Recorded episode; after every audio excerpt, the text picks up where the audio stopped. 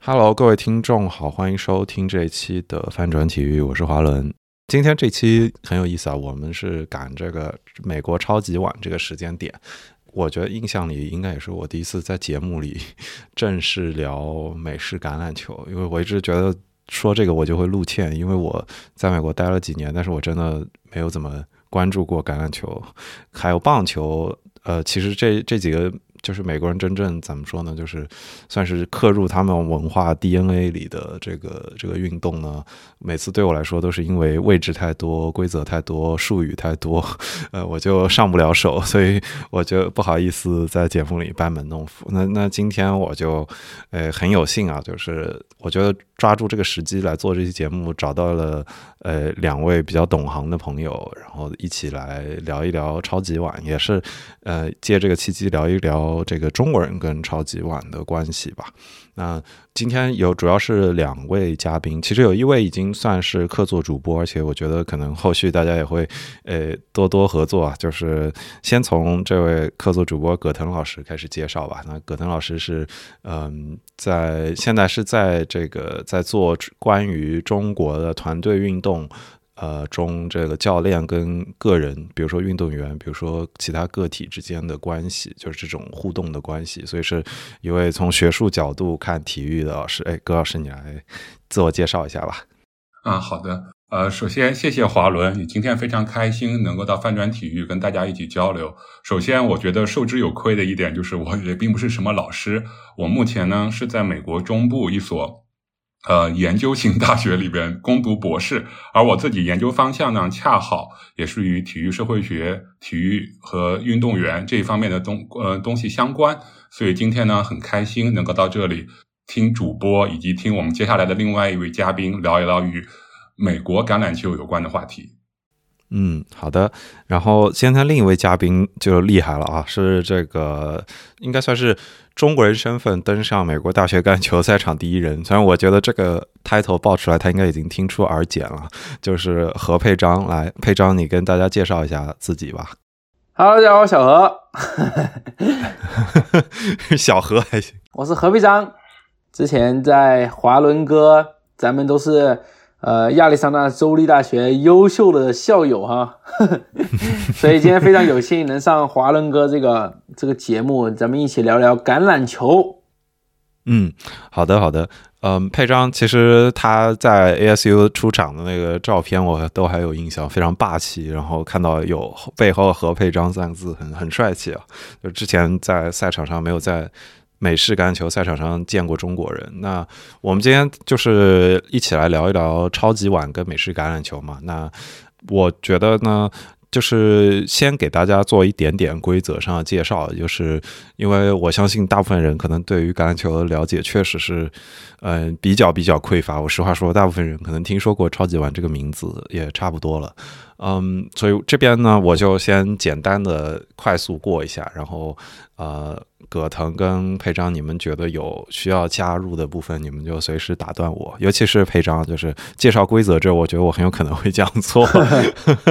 嗯，好，那那我我简单给大家介绍一下美式橄榄球这个运动规则，最快最快可能几分钟吧。就是呃，可能很多人会熟悉，就是美式橄榄球主要是在美国比较流行的一种运动。那如果我们把它看作足球跟橄榄球。呃，是同源的运动发言出来的变体的话，呃，当然也可以说你在英国也有自己的 rugby，也有英式橄榄球，在澳洲有自己的澳式橄榄球，甚至爱尔兰也有自己的玩法。那美式的这种呢，因为在美国的呃商业化跟历史都非常的悠久，所以在世界上也有自己的影响力。那从球场的这个特点上来说呢，美式橄榄球场比足球场应该是还要大一些，我觉得它应该是。它一百二十码四个篮球场的长度，应该是比足球场一般来说是一百零五米要要稍微再大一些。但是它如刚刚所说，是非常严格的分了这些码线。就是你会看到这个美式橄榄球场一般都很有意思，它会大家会说它是一个烧烤盘，就是像烧烤架上面那样一根一根一根一根的线一样，然后很标准的每根线就是十码，每根线就是十码。那这个十码在美式橄榄球中间是非常重要的，就是。每次推进的时候能否往前推这个十码甚至更多，对于一次一次进攻或者一次防守来说都是很关键的。阵容上真正出现在场上的时候，攻防两边确实是每边十一个人，这个应该是跟。足球遗风，我我觉得这个是有一点关系，但是，呃，美式橄榄球有自己的这个进攻组跟防守组。那实际上，一支球队每次出现的时候，尤其职业球队，可能都会在我觉得有六七十人这个这个规模上，就是它的轮换是非常非常频繁的。我自己个人也会觉得，这个是我当年看球的时候非常困惑的地方，所以每次看了就忘，看了就忘，因为它换的实在太快了，需要的这个入门门槛有点多。嗯，从比赛时间上来说，可能能跟篮球做一点类比，就是比赛四节时间，每节十五分钟，然后。大概每次是，呃，双方就是攻守互换的时候，就是进攻这一方是每次要推进十码，如果他没有办法，至少要推进十码。如果他没有办法推进十码的话，这个球权就要转换，那攻守就要交替。然后在场上你会看到的就是这个进攻组的人下去，防守组的人上来，所以每个队两边都有进攻组跟防守组的人在待命，然后每个位置都有一些相应的替补。它的位置，这个我觉得就不在节目里展开了，因为它非常非常的细致。但是如果但如果你感兴趣的话，回头去看美式橄榄球里的这些位置的术语，其实跟足球也能看到一些比较深的相似之处。你可以把 tackle 这种在足球场上也会用的这种词，在美式里也会有，但是它的意思就相当的不一样。然后，嗯，像。橄榄球里有端锋这个概念，其实可以，也许可以跟足球场两边的边后卫的这个形式去对比一下。对，就是有这样的一些词汇上的相似之处吧。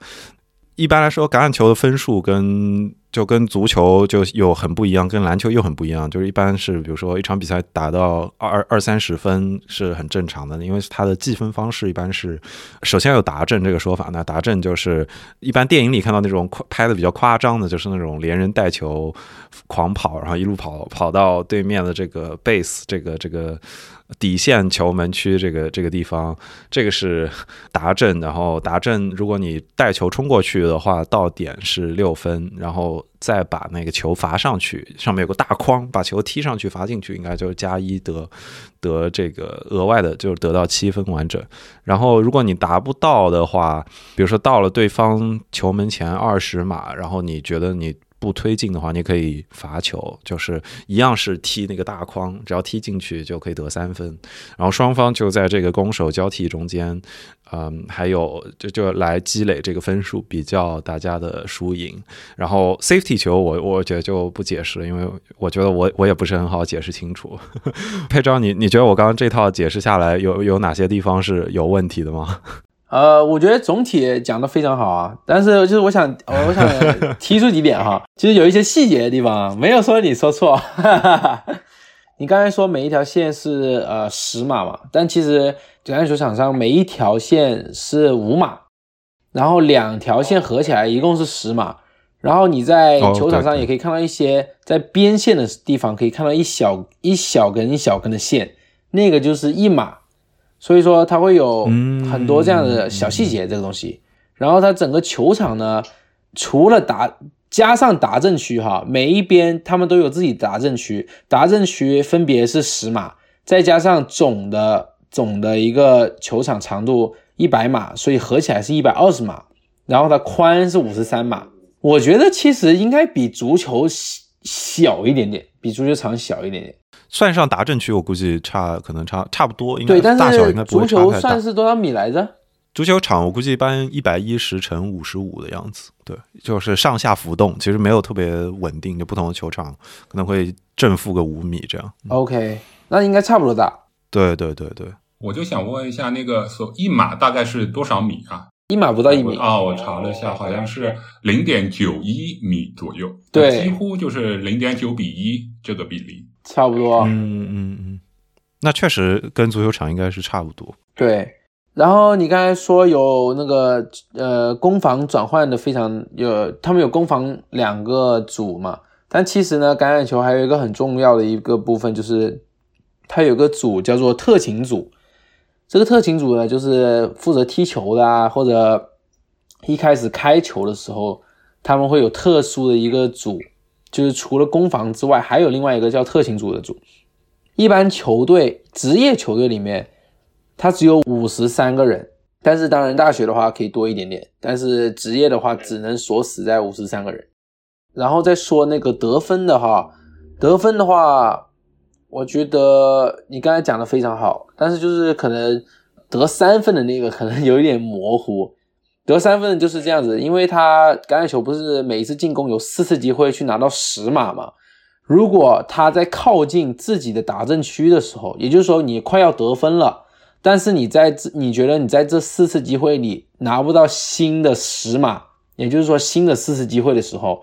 你可以选择直接将球踢到那个门里，或者你懂吗？就是你可以再去试试，但是你可能呃再试试试冲击那个十码，再去得新的四档，但有可能就是成功率不大，所以你选择去更稳重的去把球踢进去。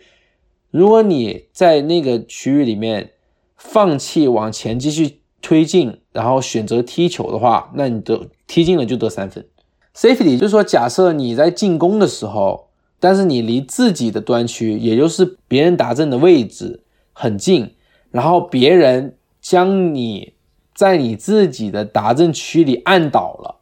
那就是安全分，嗯，就是对方得两分，就是防守得分，嗯嗯。但是应该就是那个持球的球员被按倒了，对吧？就是对我不管你什么人，只要你进攻的拿着球的，在自己的达阵区里面被对方按倒了，那对方就得两分。嗯，是像在很多影视作品里边，就是一个球持球的球员被扑倒，然后很多人压上来。呃，应该不会，没有那么夸张，你知道吧？影视剧里面大家都叠罗汉的是吧？但是，呃，你要是被压倒了别人，你还一起冲上去，那你那要打架了那个。是，其实刚刚嗯，佩章说了一点，包括华伦也说到，就是。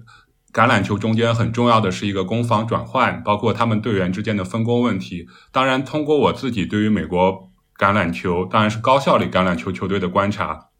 可以发现，其实球员的呃，就是队员的位置跟他们队员的身形、队员的身体条件其实是关系非常紧密的。包括这一点，我相信佩章可以说说是更加的熟悉、更加的理解。呃，譬如说我自己的一个观察就是，像 Tarko 的球员。然后，因为他们可能在防守上或者在进攻时要承担一种所谓护卫或者所谓掩护的一个作用，甚至是冲击的作用，所以他们的身形可能在很多情况下非常的怎么说？用中国的话说，可以比较很壮，然后身材也非常的高大，而且他们可能从事的训练，从力量上来说，从技术上来说，与相对其他位置的呃球员会特特别的不一样。而这个所谓身材与位置的关系，我觉得也不单是橄榄球本身，可能在其他的项目中，譬如说篮球，譬如说足球，也是非常明显的。但是在橄榄球中间，我觉得这个关系是最为突出的一个。呃，佩章，等下有机会，我觉得也可以说一说，就是在橄榄球选材中，什么样的身材适合什么样的位置，或者说什么样的呃素质是更被某些位置所欣赏的。我觉得这个这个问题说的很好。然后其实，呃，我觉得，呃，因为前面华伦介绍了一下有关橄榄球的一些基本信息，包括配章也说明了橄榄球中的很多细节。那么，我想给大家稍微聊一聊的，就是我自己对橄榄球的一个观察以及一些相对的研究吧。因为橄榄球其实对我们大部分的中国。观众来说还是比较陌生的，尤其其实也不单是中国了，可以说放在东亚，甚至在东南亚，大家对于橄榄球的接触都是非常少的。本身橄榄球它在最主要的或者说发展最呃迅猛、最成熟的地方还是在北美，尤其是在美国和加拿大这两个国家。而在这个情况下，他们又把橄榄球叫做 football。而 football 在其多其他的非北美的语境里边，大家可能就知道是是是足球，而并非是我们的橄榄球。所以中间中间又有很多美国人，包括跟欧洲人，尤其是英国人之间的互相吐槽，叫做 What is the real football？是 soccer 还是 football 的问题？但是今天我们还是着重呃，可能大家一起来聊一聊橄榄球这回事吧。今天我们都叫 football，没有 soccer，对，我们没有 soccer。What is soccer? We don't know about that。真的是。然后今天其实我觉得聊到橄榄球很重要的一点，就是不得不提到最重要或者说最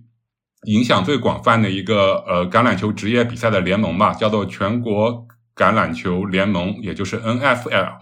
在其实，在美国大家都知道有四大的职业体育联盟，就是第一个是全国橄榄球联盟 N N F L，然后还有全国冰球联盟 N H L，然后还有的就是 N B A 篮球职业联盟和。呃，NBL 大棒球职业联盟，而这四个最主要的体育联盟里边，其实 NFL 也就是全国橄榄球联盟，可以说是四家里边从收入上来说，从关注关注的程度上来说，从受众上来说是影响最广，大家关注度最高，全美国投入参加的兴趣也是最重的一个项目。而这样子，为什么是这样一个情况？是橄榄球一家独大的这个情况呢？其实有很多的人类学家、历史学家、政治学家、社会学家，其实都或多或少的有些了解。而他们通过研究吧，或者通过观察美国的历史，其实不难发现，呃，首先最重要的一点就是，美式的橄榄球其实和英式的橄榄球叫 rugby，其实还是有很大一很很大的关系、很大的联系的。而这样子很大程度上是取决于美国的一个。大家都知道是一个移民历史的问题，而本身美国橄榄球的一个发展，很大程度上是由于最初到美国的那些精精英移民，他们在原来英式橄榄球的一些规则和技术的基础之上，演化出了自己的一套运动方式，而这个方式很大程度上。又被早期的美国东海岸的一些比较精英的大学，可能比较知名的，就是比如普林斯顿、哈佛、耶鲁、哥伦比亚等各个大学所接纳，然后成为校园里边非常熟悉的一个活动。而这个活动自上而下，由精英慢慢、慢慢、慢慢的推广到了美国的民众，以至于演变到了今天可以说是最为流行的项目，没有之一。所以后来，他大家其实有很多美国的怎么说体育界的业内人士吧，或者学者，大家其发现了一个共识，就是说，呃，橄榄球在美国可以说是很典型的一个中上产的一个运动。当然，现在可能变得更加的平民化，更加的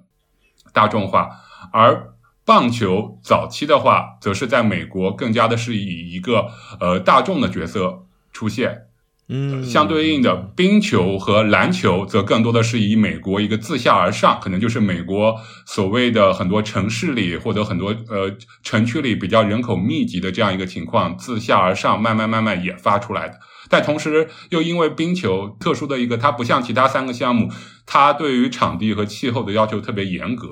所以说就是它本身冰球可能它的延伸是相对呃受限的，它一开始是通过。加拿大以及北美可以说靠北的地区慢慢延伸出来，但是因为它场地和它相对于其他的一些限制，所以在这个情况下，它可能没有受像其他三个项目能够迅速的普及的那么快。所以在这个情况下，多方面的因素吧，以造就了美国独特的体育生态，而这个体育生态也导致了橄榄球现在在成为美国一个一家独大的一个状态。这样。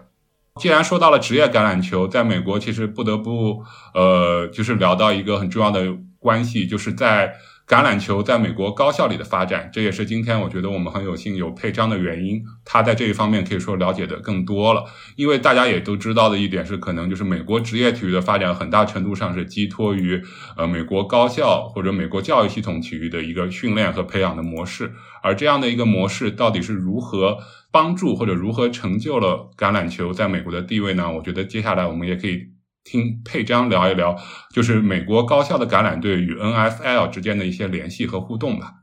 可以，可以。刚才听葛腾哥以这种方式去呃聊这个为什么 NFL 是最大的这个联盟，真的很有意思哈。我从来没有想过这种方面。像咱们高校，就比如说这大学联盟吧。嗯，我觉得首先这个运动能一直火下去，主要的原因还是说，在这个在美国，你打橄榄球或者打任何其他运动，你都是有机会去拿奖学金去上大学的，上所谓的高校。常春藤联盟他们就有很多项目啊，就是橄榄球、棒球什么都，他们都有奖学金。如果你打得好，你可以通过打球。获得一个全额的奖学金去上这些学校，那像我，我现在在那个 USC 嘛，然后之前在了亚亚利桑那州立州立大学，他们都是可以通过打运动打得好的话，你都可以免费去上学。所以我觉得，呃，这些运动才会能一直的在传承，一直在玩这个运动，因为大家从小就知道，他们可以通过打这个球来让自己的未来有更多的机会。我觉得，呃，这个是非常重要的。然后就说高校与 NFL 这个职业联盟的这个关系吧，就只能说，就像任何从那种呃非专业到专业的一个过程，就是它就是一个选拔的过程嘛。你高校，你就是除了你要好好学习，你还得好好打球。然后呢，你打得好的话，那当然他就会让你去试一试，你就会被选拔，然后去到这个职业联盟。所以说，它其实就是一个在不停的产出一个人才的一个地方。佩章，你身边有人上过 NFL 吗？你 ASU 这几年有球员进 NFL 吗？呃，有的，有好几个呢。就是我走的那一年，六七个。然后我最好的兄弟他也是，呃，他是第三轮被选进去的，然后他现在是首发跑锋，还挺厉害的。哦，啊，我就是想问一下，因为佩章刚刚提到很有趣的一点是奖学金嘛，对吧？其实奖学金，呃，我的理解是不是刚刚佩章佩章自己也说到了很多精英的学校，他们会提供这样运动员的机会，而这些精英学校本身也是在。NCAA 里边是 Division One 或者是 Division Two 的一些学校吧，就是他们的竞技水平可能是不是对于橄榄球的重视程度都是非常高的。这个情况在美国，呃，要看情况。D One 的话，它肯定是全额奖学金，但是 D D Two 的话，它不一定是全额奖学金，但可能会给你一半或者呃挺多的，就是就反正就是说够你呃就够吸引到你来打球这样子。然后呢，D one 的话，很多学校他们都非常注重这个体育项目，因为你知道学校也得赚钱嘛。然后就是你打球，它虽然橄榄球嘛，不是说是美国最大的一个运动，它可以赚很多钱。它不管是门票啊，还是周边啊，或者是电视转播啊，都可以赚很多的很多的钱。但是这也分学校，像比如说常春藤学校，他们跟别的学校、别的联盟的学校有一点点不一样。不接受研究生转学，他接受本科的运动员转学到他们学校。就是说，他可能在别的学校，比如说他是亚利桑那州立大学的，他想转学到常春藤的学校去打球，他只能在本科的时候做，他不可以在研究生的时候做，因为，嗯，这也是，呃，就是说每个学校它的侧重点不一样。佩章，那意思是说，比如说常春藤里的学校，比如说康奈尔的本科的学生，他可以，比如说研究生读哈佛，然后就为哈佛打球，是这样可以？不可以，不不支持转学。你在本科的时候可以。我之前有一个朋友，他是 Air Force 的，他在 Air Force 打球，后来就是美国空军，对，空空军学校吧，Air Force College 是这个意思吗？对。然后后来转学到 Cornell，他是本科转，所以可以。但是如果我在研究生打，就不可以去。嗯嗯嗯。哎，那我我觉得这里可能有一个要补充一点的，就是呃。我我这个也是向佩章请教，就是在 NCAA 的这个大学，尤其像 D One 这个概念里面，哪些学校是传统意义上的橄榄球的比较强的学校？然后常春藤的学校，像你刚刚提到的，就是美国的这种精英高校联盟，像哈佛、康奈尔、耶鲁这些老牌的，很多是在东北部的学校，他们的橄榄球水平大概处于一个什么状态？以及你提到的这个 D One、D Two、D Three，可能嗯。我觉得可能有很多听众还不太了解他们的这个对应的水平等级，以及他们的橄榄球所对应的水平。这个可能也得请你稍微给大家介绍一下。OK，那我就先说第一个，就是呃，传统名校，那当然就是阿拉巴马。阿拉巴马是传统名校，然后呢，最近崛起的就有 Clemson 克莱姆森在 North Carolina 那边，然后还有 Georgia 卡罗来纳，嗯，对。呃，乔 Georgia 是什么？乔治亚，Georgia University of Georgia，佐治亚，乔治亚，对，乔治亚，佐治亚都啊，就是 Georgia。然后他呃，University of Georgia，然后他今年和去年两年连续冠军，这呃那个第一等级的全国大学的冠军。这些就是传统的名校，还有当然还有那个 LSU，Louisiana 嗯 State。还有，当然还有 USC 啦，USC 也是传统名校，就是 U 就是南南加大，是我现在在的地方。哎，听佩章的说说法，我觉得很有趣的一点就是刚刚说的从阿拉巴马开始到最后的 USC，我不知道二位有没有发现，他们好像都是南方的学校，就是从对呃 North Carolina 开始，然后几乎都是不管是在东西吧，但好像都是南方的学校。USC 也能算吗？California 也能算吗？Cul culturally，西部西部西部，西部，我觉得还是这个地理上会不会有这个关系啊？就是有没有？就是我不知道，我在想佩章有没有能想到，就是哎，觉得北方或者说美东或者北方，哎，有不错的，呃，就是也是实力非常强劲的，可以跟这些学校竞争的学校，暂时有没有能想到？美东的话，Penn State 吧，Pennsylvania，嗯，就是宾州州立大学。对，Michigan，呃，那个啊，Michigan 啊，还有 Ohio State，这些都是很厉害的球队，就是前十吧。确实还挺符合印象，但是我我我比较熟悉，一般是篮球里面有哪些传统强校，所以这样听下来，什么篮球里的杜克、Kansas 这些学校，看起来在橄榄球里面好像并算不上第一档。对，其实 KU 的话，好像运动就是 University of Kansas，他们的好像表现成绩也还是可以的，但是可能如佩章刚刚所提到的，并没有达到第一类的那些要求。对他们今年打的挺好好的，但是他们都是篮球名校嘛。啊，对对，是这样。而且 Kansas 本身其实从文化、从地理上来说，尽管是在美美国最中间了，但是它还是挺南方的，而且非常的 Republican 这样的一个州，所以我觉得就是 其实其实跟刚刚一开始佩良说到的那些什么 LSU 啊、USC 啊，然后 Alabama 其实也没有那么的不一样的感觉。对，还有 Georgia，对。对呃，D one、D two、D three，就是这三个等级，就是 NCAA 大学联盟、大学体育联盟吧。然后有三个等级，就是 D one、D two、D three。那最强的等级，那当然就是 D one，然后再接下来就是 D two，然后再接下来就 D three。那 D three 等级呢，其实有一些比较强的高中球队都可以打赢，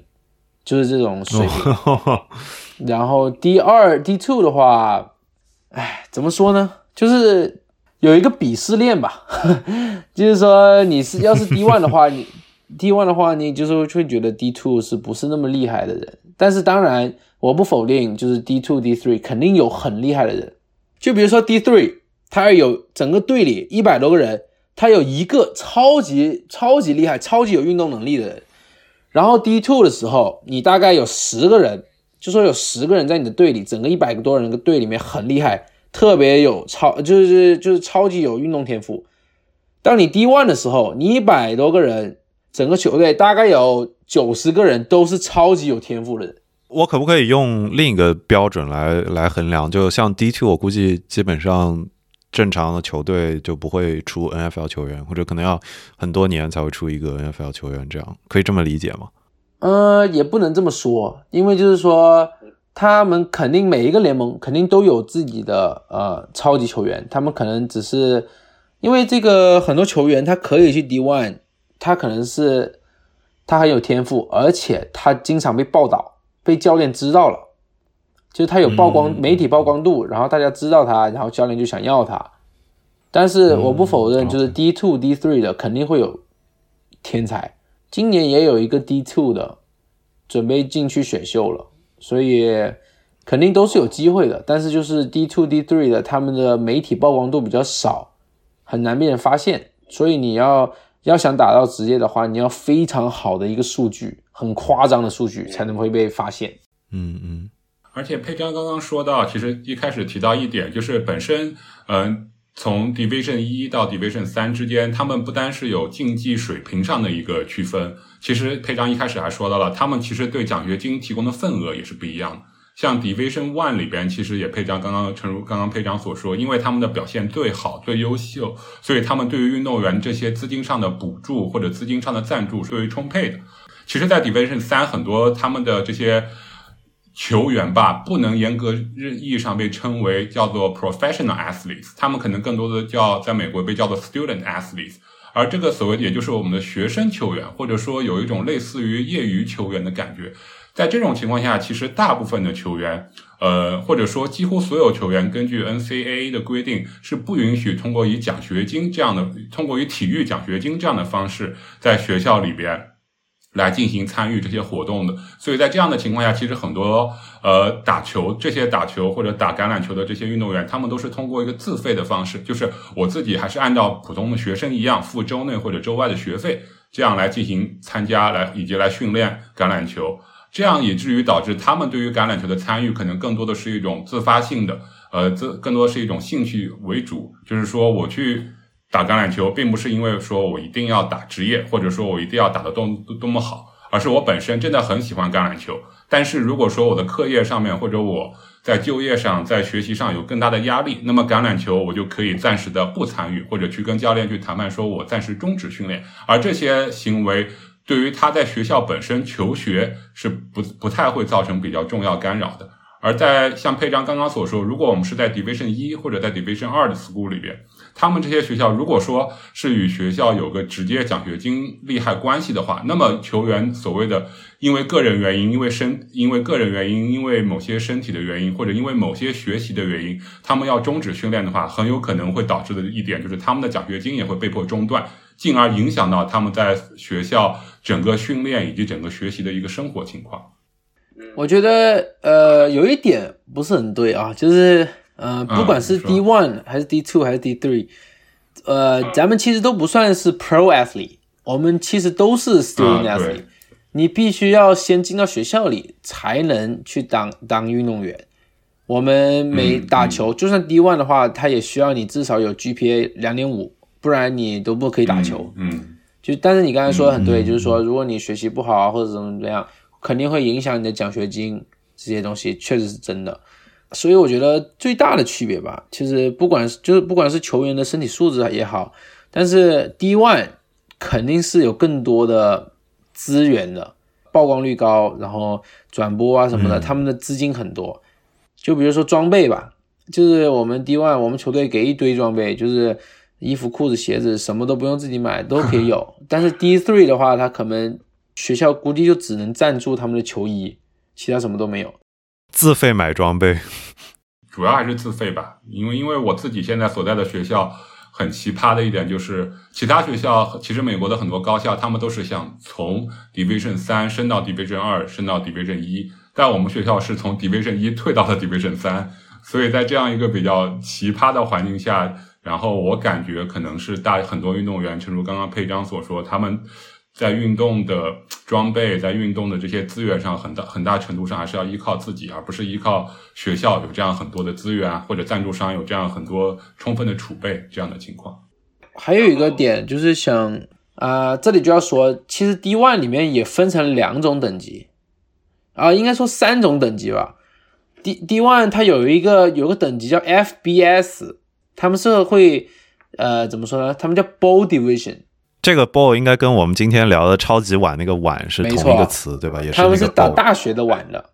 然后还有个 FCS，FCS 他们也是 D One，但是他们不打碗的比赛。呃，我们一般来说，我们说 Division One A，Division One A，然后他们是 Division One Double A，就是它是虽然都是 D One，但是他们比一般的 D One 低级一点点。然后再下去就是 Ivy League，对，所以 Ivy League 其实是属于 D one 的末尾那种，蛮可以理解。对，因为我觉得他们 Ivy 这些 school，大部分的 Ivy school 好像还都是以私，基本上都是私立学校吧，如果我没有记错的话。对，哦对了，而且他们不给奖学金。对，可能他们的关注程度啊、受众面啊、支持啊，肯定包括取向，可能还是挺不一样的。包括我自己与一个达特茅斯的一个教练，然后挖到我们学校来，我跟我采访过他，他跟我透露的讯息就是，他当年在达特茅斯的时候，他的工资、他的薪水年薪吧，几乎是可以跟呃教务长一级别，就是只是比校长少一些，但是跟教务长的级别是差不多的。但是，嗯，比起其他各个专业，所谓的商学院或者法学院，所谓这些可能工资薪资最高的这些学院的教授相比，是远远超出他们非常多倍的。所以在这个情况下，其实我觉得也是间接体现出一种可能。学校吧，对于橄榄球的一个重视，尤其是在对于教练这一方面，他们愿意出重金去聘请一些可能比较出色的教练，然后让他们来带自己的球队进行更好的表现或者进行更好的发展，这样一个情况。嗯。给大家补一个，我估计的数字应该是因为，如果你看篮球这边的情况的话，最顶级的学校像 Duke、像 Kansas，他们的这些老牌教练，呃，拿到五六百万，就最高等级的人拿到五六百万美元一年是是是可能的。然后就可能稍比他们差一点，再拿到百万美元级的教练，可能也估计得有个可能接近两位数这种人数。那橄榄球的话，应该是类似，甚至只会更多的，所以他们的收入水平是在这个级别，就是要像那个职业球队，像 NFL 或者 NBA 的名帅的年薪这个层级去看齐。但是老师的话，那一般就是固定，你就是比如二二三十万美元已经很高了，那这已经是个高薪律师的收入，所以这个还是不太一样的。对，像咱们之前说的那个大学橄榄球历史名校哈，就是阿拉巴马，我不是说了吗？他是很厉害的。他们的教练二零二二年，呃，年薪是一千万，哇哇，而且这还没有算上广告费呢。超级打工仔，所以这个是这个就是教练都可以拿到一千万美元，你就可以想象这个行业里到底有多少钱留在这个大学橄榄球这个圈子里。不过，我觉得我们可能有也有一部分关于大学橄榄球内容，可能留到后面跟佩章聊的时候，就是我们再展开啊。然后今天因为是蹭一下 Super Bowl，蹭一下超级碗这个时间点的认点嘛。那还是要介绍一下 Super Bowl 嘛，就是，嗯，我觉得超级碗这边呢，就是我简单可以给大家把它概括成，就是美国的职业橄榄球里面的决赛，可以用这样的方式去理解它。那我这儿稍微介绍一些我对它的了解，可能是历史跟社会层面会多一些。然后你看葛腾跟裴章，你们看，只要有任何我讲错的地方，随时纠正我。然后 有觉得要补充的地方，也可以插入进来。就是超级晚的话，像接下来我们会看到这个今年的，今年是放在了二月初，就今年应该是十二号的比赛。我们现在录的话，距离它还有个一两天的时间。那呃，它的这个时间点其实很有意思，就是在美国，大家经常会把它类比成，就是我可以说是年度最盛大的一一个盛事吧。然后它在美国的地位就跟所有这些其他比赛的这个特殊的，呃，就就决赛相比都非常的突出。有一部分原因是有一些历史上大家喜欢玩那些梗，那些 urban legend 那些都市传说，比如说，嗯，Super Bowl。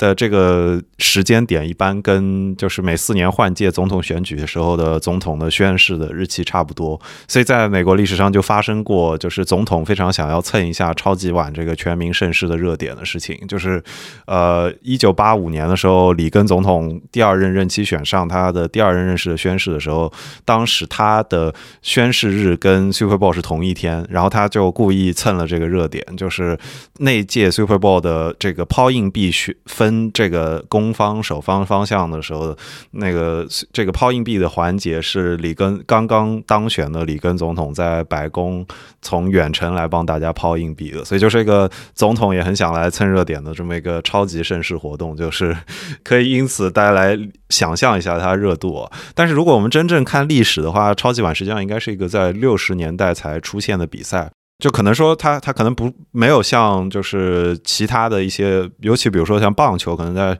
就二十世纪初，在美国就已经相当有名，而且一些传奇球星就已经出现了。那这个作为一个赛制来看，它的时间其实倒也没有那么长。而且六七十年代这个时候有一个时间背景，就是呃，NFL 我们刚刚提到这个全国橄榄球联盟，它还没有真的奠定自己美国第一职业体育联职职业体育联盟，甚至不是美国第一职业橄榄球联盟这个位置。它当时还有一个非常主要的比赛跟它竞争，就是 AFL，就是。American Football League，那这个类比的关系呢？我对我可能能用一个篮球迷比较熟悉的概念，就是 NBA 在七十年代的时候跟 ABA 才完成了合体，就是然后所以现在大家看到的 NBA 的历史上有很多球球星，像朱列斯·欧文啊，还有一些这个从 ABA 来的球星呢，他们是现在被并在 NBA 的历史上。那但是就是到在六七十年代的时候，双方还是竞争的关系，所以他们这些职业联盟不仅没有那么大，甚至还有可能在亏损的边缘。那 A N F L 跟 N F L 当时也处于这种竞争之中，而超级碗是一个就是作为一个妥协的结果吧，就是来决出一个全美冠军这样一个这样一个赛事。当时刚出现的时候是这样，所以它其实是一个这样。有这样一个历史背景的，在后来呢，NFL 逐渐越长越大，把 AFL 吃掉了，成为全美这个垄断性质的这个第一联赛。那这个是基本上关于这个赛事的大背景。所以呢，就是 NFL 它在就是超级碗这项赛事作为一个全美这个职业橄榄球冠军刚出现的时候，它其实呃名气其实做一个赛事并不是最盛的。就是六七十年代的时候刚出来的时候，大家有可能就是 NCAA D One 的比赛的。比如说，也到了这个决出全年冠军的比赛的吸引流量啊，还有电视转播的这个收视率啊，都是比超级碗有可能还要高的。但是它是随着时间的变化，而且随着一个重要的因素变化，就是电视的普及以后，这个。明星带来的效应，让这个超级碗，尤其是它的中场秀，成为了一个全美的广告还有商家狂欢的一场盛宴。而因此呢，Super Bowl 还有一个绰号叫做 Ad Bowl，就是广告碗，就是它在商业，尤其是整个体育商业的这个层面上，是可以说是。在全世界角度看，都是一个赛事的皇冠，就是它的赞助金额之大，参与品牌之丰富，而且投入的广告费用之高，是让人咋舌的。就是我我可以这么说吧，就是你比如在美国以外的地方，大家基本上把世界杯跟奥运会当做最大的体育赛事，但是在很长一段时间里，世界杯跟奥运会的赞助金额可能只能跟 NFL 比。呃，如果你拿单场比赛来看的话，是没有办法向 Super Bowl 看齐，所以就就是从金额角度看，真的是一个非常奢华、非常就是体育赛事中间最极致的那个档次，投入的金钱也非常非常的多。那在历史上呢，就是我刚刚有提到，就是它就是随着电视的出现，我觉得是非常重要的，影响了这个超级碗的转播。它受电视转播商的影响就比较大，比如说我举个例子，就是前段时间，呃，有一个叫做 Business World 的节目，它应该是美国的一个还还蛮流行的一个播客节目，它是讲这种公司之间商业战争的。然后它当时讲的商业战争是 ESPN 跟 Fox Sports 之间的战争。那 ESPN 是一个七八十年代才真正崛起的一个卫星电视台，那 ESPN 当时反超的时候。他跟 Fox 中间就就 Super Bowl 的这个转播权争夺，就投入了非常大的资金来竞争。在这个过程中，你可以说他们电视转播商的竞争也把 Super Bowl 的这个商业收入能力往上推了一个新的阶层。那从另一个角度反过来看呢？因为电视转播商为这个比赛的本身它的转播权投入了非常大的权力，所以他对它的盈利的期待值就非常非常的高。所以也因此吧，就推动了这个电视转播商对于这个超级。晚的盈利能力的这个要求也非常的高。在这个过程中，我觉得它一直是这个电视转播商的这个话语权非常大，甚至有的时候电视转播商的这个需求会影响超级碗的这个安排。那这中间最有意思的一个例子就是一九九一年的时候，因为一九九一年的时候的超级碗的时间是那个阿拉伯地区的海湾战争刚刚爆发。如果各位听众有对美国的电视史有一点点了解的话，那美国的电视像。基本上在六七十年代开始出现转播战争这个爱好，就是 A B C 也好，C N N 也好，他们开始发现，就是哇，我开始转播这个世界上的这些战争画面，原来可以对收视率有这么大刺激。从那之后，就是转播战争对于这些电视台来说，就是一个。非常非常重要的一个事件，也是转播率的一个重要保证。那这中间有一个代表性的事件，就是跟体育相关的，就是七二一九七二年的慕尼黑奥运会。当时因为发生了慕尼黑惨案，就是这个以色列运动员被枪杀事件，导致这个就是在全世界范围内引发震惊。然后当时的美国几大电视台，尤其是 ABC，他们就是全程直播，对于这个保障他们收视率起到了非常非常重大的意义。所以。当年呢，九一九九一年的时候，因为海湾战争，当时在超级晚前一两周爆发，所以当时的美国电视商、转播商其实陷入了一大的苦恼，就是我们在超级碗跟转播这个海湾战争中间怎么平衡。所以那一年的中场秀。有一部分时间都是直接让路给海湾战争的转播的，这个在这个寸土寸金的这个超级碗中场秀中间发生这样的事情是非常难以想象的。但它是一个展给你展示，就是电视转播商到底在这个超级碗这个赛事转播中间有多大的影响力，这是一个非常好的例子。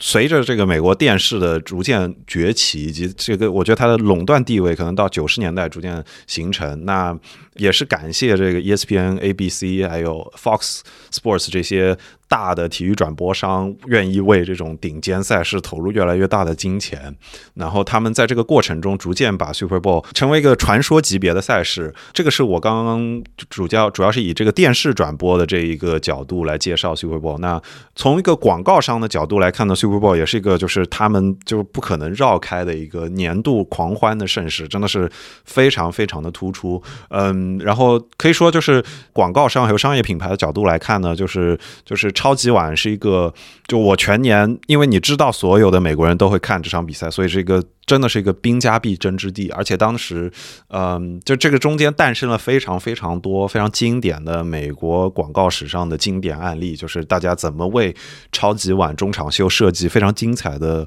半分钟或者一分钟左右的短广告，然后用这个尽量用好这个极短的时间来产生足够好的效果，让大家记住它。所以这个是就是可以说广告史上很多经典案例，甚至是经典的创新，都是跟着超级碗的这个中场秀来同时进行的。那这个中间，我个人印象比较深，有一个很有意思的例子是，当时是八四年的超级碗，然后苹果公司就是我们现在用 iPhone 的苹果公司，在一九八四年的超级碗上投放了一个叫做“一九八四”的广告。对，就 非常的喜欢玩梗的苹果公司，当时用了这个乔治奥威尔的这个监视小说的这个名字，然后呢，但是他当时用这个寓意呢，是嘲笑他的竞争对手，就是 IBM，因为苹果当时还没有手机，没有 iPhone，this is far from the era，就根本不是这个年代的事情。但是他当时还是一个生产什么 Macintosh 这种老电脑的这个大的电脑公司，然后他的主要竞争对手是 IBM，所以他当时是用这个。一九八四这个广告来嘲笑 IBM 在呃超级碗中场放出来，可以说是震惊了全美，然后是是一个爆炸性的一个广告性的案例，也因此就是因为苹果这个广告效果如此之好，也我觉得也很大程度上改变了后来广告商对于超级碗中场的这个这个理解，所以它就是几个事件加成在一起吧。它的这个超级碗的这个特超强的这个吸金能力的地位，在进入二十一世纪之后也没有发生什么特别大的变化，尤其是在这个网络转播进入进来之后啊，像 Twitter 啊、苹果啊，这个甚至其他的流媒体转播商可能都会对呃超级碗这样的顶级赛事感兴趣，所以这个是呃大家如果看橄榄球觉得看这个赛事的这个难度有点大的话，可能就从光从广告跟它这个社会层面意义上，这个也是非常值得欣赏。讲的一场商业的盛事，对我一口气讲了很多，你们俩觉得 有没有什么地方要插入的？我觉得非常好啊，就是超级碗它不只是一个非常精彩的橄榄球比赛，同时也是一个非常盛大的一个娱乐项目。就像今年的每一年，就像你刚才说的，每一年的这个中场秀都非常精彩。那今年他们请到了 Rihanna 过来唱中场秀，哇，真的。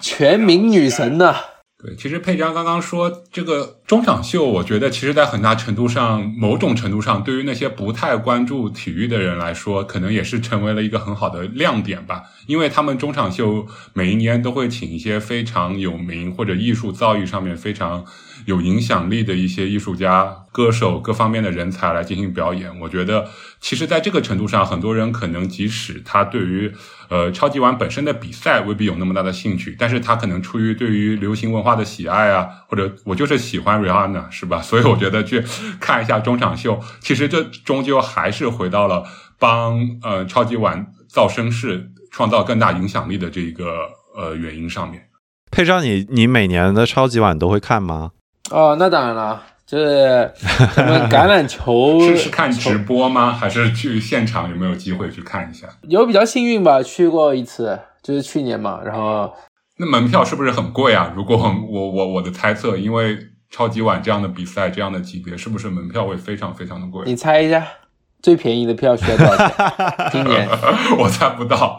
应该几千刀，应该肯定至少。哎，对，今年在亚利桑那嘛，今年没有机会。这个最便宜的门票五千多刀吧？哦哇，这真的是，就是我觉得你应该是把演唱会算进来，大部分演唱会都不可能跟这个竞争。怎么说呢？反正我应该不会自己掏钱去买的吧？可能我格局小了，钱包不够鼓。而且像超级碗这样的赛事，它应该还有所谓的那些贵宾席吧，VIP 吧。就像那些，就像篮球里边，它会有那种专门为为所谓比较商业奇才们 预留的那些包厢啊，那些位置。对啊，那那我估计啊，那那我们可以想象，他那个门票可能要再乘个十倍都有可能。啊，那对啊，就是不说就是明星座那些，就是只要往下走一点点，都要几万几万的了。回到刚刚我们聊的一个，就是中场表演的这个情况，其实超级碗的中场表演这么多年来。其实出了很多乌龙啊，或者出过很多有争议的事件，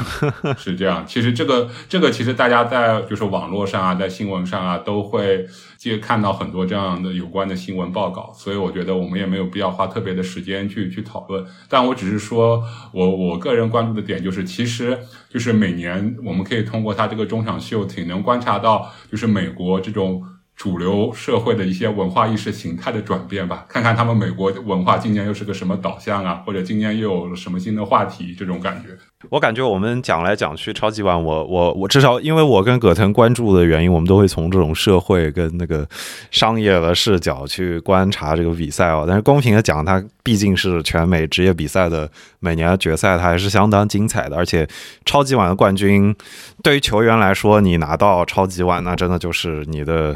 橄榄球生涯集大成者，对吧？那像比如说像现在风口浪尖上 Tom Brady 这种。传奇的球员拿了这么多冠军，那就是你可以把它理解为每一年的这个造神的时刻，Tom Brady 都扎在全美人的心中，然后连扎了这么多年，这个是非常非常夸张的一种口碑的积淀嘛。然后我我有点想分享一下，就我印象比较深的一次超级碗，应该是我首先我肯定是看直播啦，这个这个几千刀我是出不起的。然后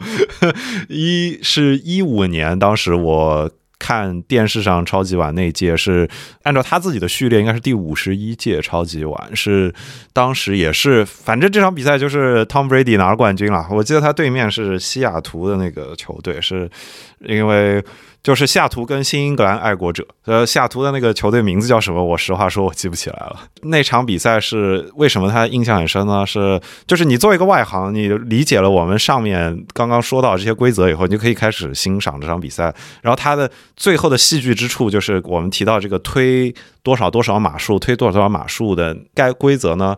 他们当时双方应该是比分纠缠到。四节比赛的最后一分钟的最后几十秒，然后西雅图队应该是只差。他应该落后个三分还是五分的样子，然后但是他距离达阵只有大概四码还是一码，甚至很多媒体会把它称为只有一码了。他有一码，然后最后一攻还是最后第二攻的时候，只有一码的时候，当时西雅图队的那个四分卫，就是大家可以理解为进攻方的这个发球组织者。大家传统意义上一码这样的距离，大家都会用肌肉推送的这种方式，就是不管我堆多少人，我就开路平推过去的方式，只要推过一码。他就拿下全年冠军的情况下，这个四分卫 Russell Wilson 威尔森这个人，他选择了传球，然后选择了往达阵区传，结果最后这一下被对方超截，直接倒在了全年的最后的压哨线上。这是一个可能载入超级碗历史上的一个失误，然后让 Tom Brady 那届拿到了冠军。那当时我看的时候，我印象非常非常的深，因为我一五年看这场的时候，我就以为这会是 Tom Brady 的最后一个冠军了。对吧？这现在已经二三年过去了，他他还在，所以我就感觉不知道是我太年轻了，还是他太年轻了，是真的是让让我感觉到了时时光在一些人身上真的是不受影响的。对，这个是我印象最深的这个一届超级碗的比赛吧。这个佩章，你自己觉得你你看过超级碗下来，你你有印象比较深的哪一年的比赛吗？呃，其实我本身刚开始看打橄榄球的时候就是一四年嘛。一四年正好就是海鹰得超级碗的时候，就是西雅图海鹰，就是你刚才说那个球队。就是他们打，应该他前一年，所以我非常喜欢他们，特别是我喜欢呃他们的球员，呃一个球员叫做林奇 （Marshall Lynch），然后他的称号叫做 Beastmo，Beastmo 野兽模式啊，因为他就是啊他跑起来别人都抓不住他的那种，他就是他们队的跑锋。然后呢，他们一四年拿了超级碗，哦一五年就是你说那一届超级碗，他们又打进去了，是连着两年直接打到超级碗。然后呢，他们就在一马线，确实就是在一马线，最后比赛就差就差三分吧，只要他们打正了，就立马赢了的一个情况。对，我不好说是教练还是球员，肯定是教练给他给球员的一个战术，他们把这球扔了，扔出去了，就是在他们有最强的一个开路的球员，就是我刚才说的野兽模式。有这个林奇老师在后场可以跑球的情况下，一码线他们扔球传给就是被破坏了，被对方抄截了，于是就没有赢得这届超级碗，也是非常记忆深刻的。因为我本身也是非常喜欢西雅图海鹰队的，就很可惜没有让那个球员就是他们的海鹰四分卫连续两年。得到超级冠军，是的，是的，是的，这个是非常。我当时以为 Russell Wilson 要拿第二个冠军，然后就像是接了班一样，就是 Tom Brady 就这个火炬就递下去了。结果没有想到八年后他还在，然后那好像是 Russell Wilson 唯一一个超级碗冠军，所以就印象非常深。我我用足球迷能够想象的。语言来描述一下，就是你在世界杯决赛的最后加时赛的最后一秒钟，有一个空门摆在你的面前，然后他没有选择打门，而且传球，结果被对方抢断了，就就是这么，然后你只要进那一个球，你就是冠军了，然后你没有，对，就就是极其极其戏剧性的一个场面，因为真真的是在在我印象里真的超级深，对。因为刚刚这个正好佩章有提到，他说一四年他是开始接触橄榄球嘛，然后我觉得一开始第一趴这边介绍超级碗跟就是这项橄榄球运动的规则，我觉得已经讲差不多了，那就我们就正好转过来，我算是我们这个第二部分，就是以佩章为我们的绝对主角，对吧？这场的 MVP。有没有呼麦的音效啊？给佩章配一个呼麦的音效来来欢迎一下，觉得可以。对对 对，我想那佩章你就来，我觉得比较正式的介绍一下你自己的这个接触橄榄球的经历吧。像你说一四年开始，然后比如说你打什么位置，你是什么身材、什么体格，你的优势，然后从哪里开始训练，怎么走到，我觉得可能讲到走到美国之前差不多。这样我觉得是一个，就是把一个入门的环节给大家介绍一下，因为。因为中国人嘛，能达到这个水平真的是很了不起。那如果从到美国之前讲，那就那就完全没得讲了，因为我是到美国 才开始打橄榄球的。那你是在国内之前就一直没有接触过吗？完全都没有听过，就真的是到了美国以后才有最开始的接触，然后变成一个兴趣。啊，哇，那真的很有趣。对，我是十七岁的时候出来美国读高中嘛。刚过来的时候，像咱们中国小孩都是打篮球的，然后我出来之后，我就有一个打 NBA 的梦。结果呢，当时啊，我这个我一米七，一米七五吧，然后两百六十磅，我就加入了球队一小会。结果发现我的队友，我的妈呀，飞来飞去的，这扣篮的都有。我就觉得，哎呀，我这个 NBA 的梦好像有点遥远了。于是有一天，就是我走在校园里，然后有一个家长。他就走过来，他叫住了我，他就说：“小伙子挺胖的啊，挺适合打橄榄球的。”他真的是他原话吗？小伙子很胖，那当然不是说中文了嘛，对不对？就是他就说什么呃，You're pretty big，呃，You should play football，Go Google left tackle or left guard，这是他是这么说的。然后我就回去用谷歌搜了一下，第二天我就去尝试了一下嘛，结果就。一下就入坑了，这个，因为他那些冲撞啊，就是很刺激，我就特别享受这种。因为我打篮球就比较，因为比较胖嘛，所以用身体优势比较好多一点点。你结果打着打着，别人就说你不可以这样子撞啊，然后我就很不爽。结果一进到这打球这里，哇塞，你随便撞，你撞的越狠越好，哇，一下就爱上了，接下来就一发不可收拾了。所以佩章也是最开始跟橄榄球结缘，也是有一点机缘巧合的，并不是说我一开始就喜欢橄榄球，而是通过呃从事篮球，通过打一打篮球，然后阴错阳差吧，有了这个机会，了解到这个情况，然后喜欢上了橄榄球，这种感觉。嗯，对，挺偶然的吧？哎，那你当时这个是高几啊？你这是第几几年级开始？呃，我到美国高中的时候，其实我已经算是 senior 了，也就是大高，也就是高中的最后一年。但是呢，哦我打完那个赛季，我第一年打橄榄球，我打的是呃是一个线上球员，也就是我是在那里挡着别人的，因为我比较大个一点点嘛，所以我就站在前面，就像一个长城一样，就挡着敌人那种。这里这个佩章说到线是那个攻守，就是进攻组跟防守组面前的那条线哦，大家不要理解成别的这个线。OK，大肥仔们在的地方。第二年呢，我因为我教练发现了我这个运动天赋嘛，他就说你这么大体重，你也可以跑，你也可以跳，那你呃试试减减重，然后我们把你放到跑锋，就是也就是我现在一直在打的一个位置，就让你拿着球跑来试一下。我就是听了他这个，然后他也告诉我说有可能有机会拿了奖学金，奖学金去大学。我当时就非常的心动，我就跟我爸妈就是聊了一下嘛，他们也支持我，我就再读了一遍 senior reclassify，对我刚刚还想问为什么会有第二年？对哦，对，所以我才有在基高中打了两年的机会。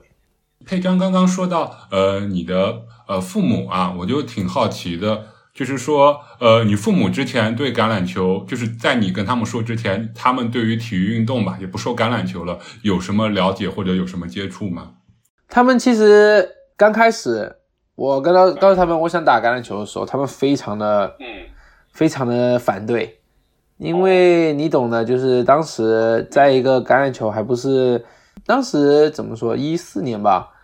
咱们这个肯定互联网还没有我们现在这么发达，就是有一些资讯吧，可能传到国内的话，都是一些打橄榄球会骨折啊、脑震荡什么的。哦，讯息还挺有限的。哎，不过一四年、一五年那个时候，NFL 是不是还是他下级联盟里是有一个中国人的？我记得还是一个华人还是没有，那时候因为。我我我我有印象看过一个视频，是什么？当年胡锦涛主席哦，那是更早以前了，对不起，对不起，对不起，去去美国访问，然后去见了一个那个队里面的中国球员，是什么？家里是八一队的还是什么？OK OK，我突然意识到是更早以前，对不起对不起，惭愧了惭愧了，佩章你继续说继续说。我我懵了，我都。这段掐了别播，这段掐了别播。对，当时我我有记得那条新闻里还说什么什么主席拍着他的手说个头真大，好好打球，为我们中国人争光。有错的不是你，是时间了。对不起，对不起，对不起，汤姆布雷迪比我年轻。然后反正就是我爸妈听到这些新闻之后，就肯定不会愿意，谁会愿意让自己的孩子在这么危险的环境里面？但是呢，我就我就不理他们，我就想打，因为我真的太喜欢了这个这个运动，就是能撞嘛，就是很刺激，很男人哦，我觉得。然后我就偷偷打，那我打了一会之后，我再告诉他们，嘿，生米煮成熟饭了，你们能咋办？先斩后奏。对，先斩后奏。然后后来他们就开始支持我了，也多亏了我爸妈的支持，所以才有现在一切。那你爸爸妈妈他们年轻的时候有从事过与体育相关的活动吗？或者职业啊这些，或者经历啊？呃，我爸妈其实都是滑冰的，因为他们是哈尔滨的。听你的口音，完全听不出来你家人是哈尔滨人。因为我们在广东长大的嘛。对啊，对啊，你听起来完全是一个广东口音。嗯、要想讲讲东北话也行啊，那咱咱们讲东北话也行，不会很多。呃，我我听刚刚佩章的介绍了，其实佩章的，就是运动天赋吧，跟运动机能，其实还是跟爸妈他们年轻从事滑冰这项运动是有一些关系的。尽管可能不是说直接体现出来说怎么怎么样，但是对于他后来后面的发展、身体的机能这些，还是有一些影响的。呃，那绝对的，我这整个身体都是爸妈给的嘛，那那不得、哦那是那不得顺点好东西过来？而且刚刚佩章有描述到这个细节，他已经刚去美国的时候，就已经两百六十磅。我想知道多少一七一米七五的人两百六十磅，两百六十磅，我两两百六十磅是多少公斤？有一百公斤吗？应该有吧？一百一十八千克吧，算是。对啊，对啊，一两百不是两百二十五磅，在拳击里面就是重量级选手了。你这两百四十磅还也好，两百六十磅也好，都是可以上台，可以跟泰森放在同一个级别里。而且我觉得，其实刚刚佩章说，就是说他那个高中会有人跟他说他 big，但我觉得这个 big 可能不单是指所谓传统意义上那个胖，因为我觉得佩章他既然能打球，他从事就是这个运动嘛，他肯定不是。你不是光讲胖就是去能从事的，他可能我感觉更，我个人感觉吧，更准确的理解是不是快大，但是他有很强的运动机能，是这种感觉。因为胖，他有的时候就是美国的那个胖，你知道，就真的是他是没有运动机能的那种胖嘛，就是一一坨肉的感觉。但是佩章当时他可能体重在那里，但是他的运动机能还是挺强。对我其实我也是从初中毕业，就是高中第一年开始才开始打篮球的。就一直在打个篮球吧，然后我，但是我其实说实话，我觉得我自己还是挺胖的，就是虽然说骨架可能大一点点，但是确实是挺胖的，有点虚。但是呢，就是来到美国之后才开始健身之类的东西嘛，这才开始进入健身的这个世界。那佩章，你呃记不记得当时？你当时大概一天的一个日程安排是怎么样的呀？你打橄榄球的时候，你大概一天是怎么样的一个训练或者生活以及学习的安排？高中其实我超级刻苦的，因为因为我知道，我想我本来就跟别人差的比较多，因为别人从小四五岁就开始打橄榄球了嘛，然后别人也从小开始健身什么的，所以我其实挺拼的。我早上六点多，反正我是早上起来会去训练，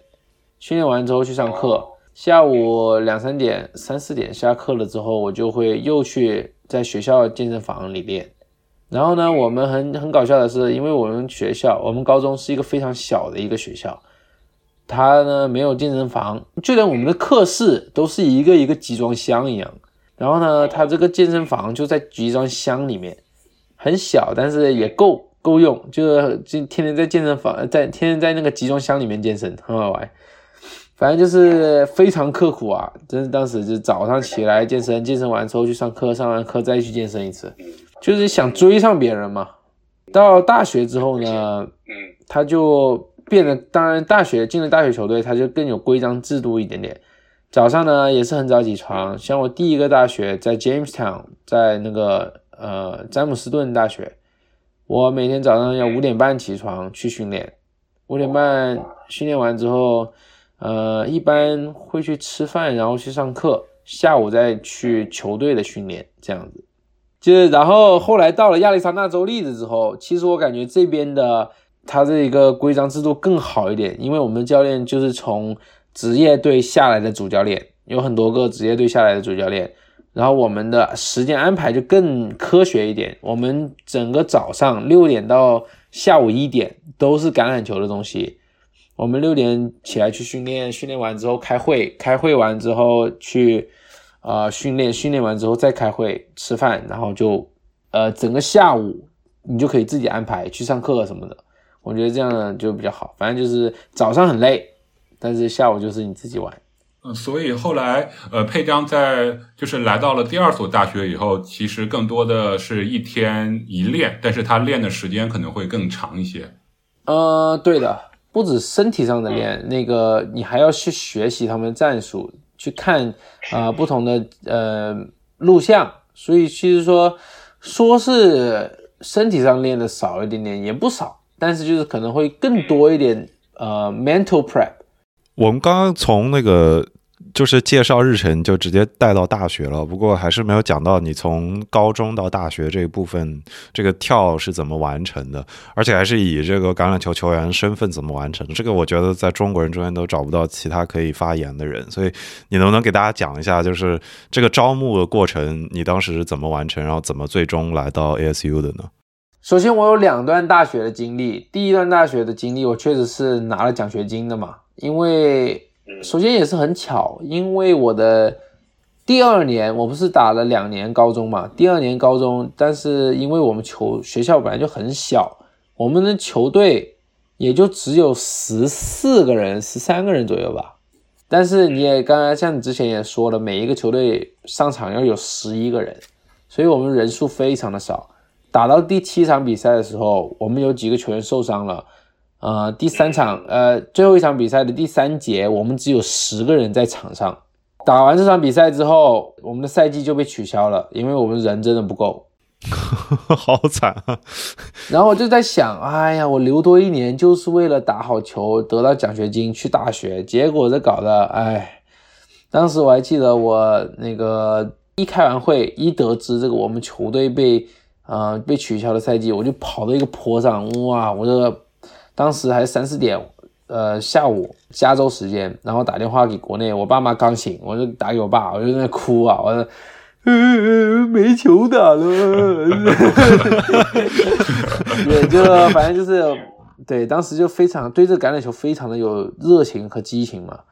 然后呢，但是也非常的好运，就是说我们当时的高中主教练，他之前的学校就是詹姆斯顿大学，所以他联系了那边的教练，把我的这些呃集锦啊发过去给他们，他们看了之后呢，请我过去了。当时我也没什么可选的，我就想继续我的大学橄榄球生涯。然后我的教练呢也跟我说，你可以用这个学校当成你的垫脚石，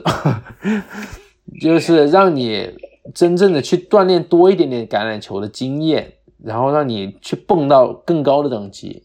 因为我当时就算是打到大学橄榄球，也只有一年的打跑锋的经验，这真的太少了，这个。就算天赋再怎么强，你也要有实战的经验才可以。但是这就是我最缺的东西。反正有我教练他推举我过去，然后我就签了跟他们的算是合同吧。然后我就去了他们学校，拿了奖学金去他们学校，去詹姆斯顿学校了。所以这是我的一个第一个大学的招募过程。然后呢，在那里打了两年，确实就是像之前跟那个教练讲的，就是一个垫脚石一样的地方。我在那里学了特别多东西，也是也得到了更多的实战经验。我在那一段时间成长的非常快。打完第二个赛季吧，我就觉得有点到顶了，就是说，因为我已经在球队已经是主力球员了，但是我有点，我不是，我不希望在一个地方我能摸到顶，因为我总是觉得，如果你觉得你摸到顶的话，那你就永远不能进步了。于是我就我就想走了。因为垫脚石嘛，然后我就已经走到另外一个高度了，我就说行，那我就我就换个学校，我就换更高级的学校我去挑战一下自己。但是呢，当时因为有一些契机，其实我想在那里留多一年的，但是呢，我有两个非常喜欢的教练，而且那两个教练是非常在意输赢的，他们非常想赢，所以他们非常他们非常认真，但是他们两个都走了。啊，有一次暑期训练的时候，我就看到我的队友们在那里抱怨说：“哎呀，我们夏天为什么还要训练啊？”听完那个，我就立马去跟教练说：“OK，我要退队了。”但是当时呢，因为已经八月了，太晚了，我就没有办法直接加入到另外一个球队，所以我就先回国待了一年。哇，那在国内还能维持状态吗？怎么说呢？我跟其他球员不太一样吧。嗯，我们在球队训练的时候，我经常会拿笔记本记下来教练是怎么教我们的，怎么训练的。所以我自己回国之后，我还可以用教练之前教那一套东西自己去训练自己。然后我也是对自己很高要求的人，所以总是总是能把自己练吐，练到有效果。这个是真的练吐是吗？就你你是会把自己练到？对，就是突破自己嘛。就是虽然说有人在一起的话更可能更容易，但是我。自己，因为我很想要这个东西，我很想要打得很好，我很想要进去更高等级的球队去打球，很 push 自己。然后在国内国在国内也打了回球，一八年的时候，一九年、一八、一九都打了一回。那你是在哪里啊？他是也有球队可以打球？对，呃，国内我当时在佛山，佛山那个广东佛山那里打球，他其实有不少球队呢，像上海、北京那些。就有挺多球队的，像北京都有三支，呃，上海也有三四支这样子。像国内这些球队，它是什么性质的球队啊？是俱乐部吗？对，俱乐部，所有东西都要自费的那种。啊，但是是自费，就是队员们自己承担一切费用。对，没错，就是你头盔啊、装备啊，什么都要自己付的。